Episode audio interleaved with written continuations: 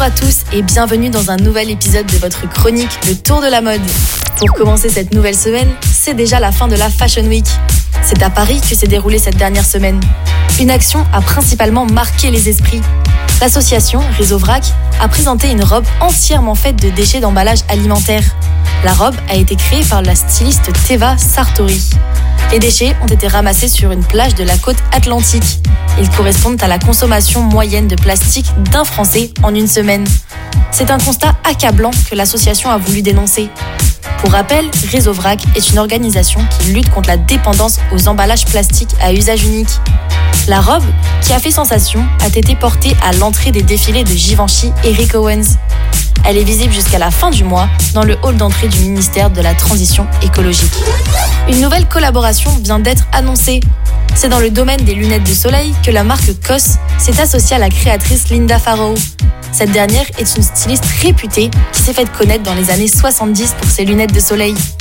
Elle a révolutionné cet univers en créant des lunettes avec de nouvelles formes et de nouveaux styles qui sont maintenant devenus des classiques. Cette collaboration mise sur le luxe et la discrétion. La collection est disponible dans le monde entier. Elle est composée de 9 paires et les prix vont de 115 à 135 euros. Mais si vous voulez vous en procurer une paire, faites vite. La collection est en édition limitée. Après ce mois de Fashion Week, les prochaines tendances de la saison printemps-été sont établies. D'après les professionnels de la mode, la couleur à ne pas rater cet été est le bleu Klein. C'est un bleu électrique assez foncé.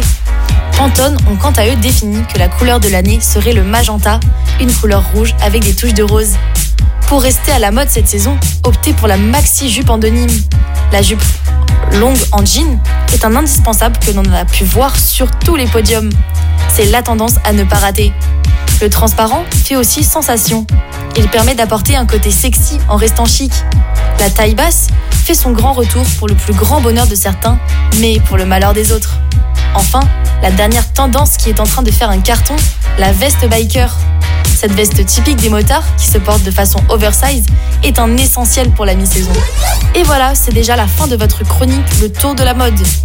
En vous souhaitant une belle semaine, on se retrouve très vite pour un nouvel épisode sur Reading Radio. Le tour de la mode.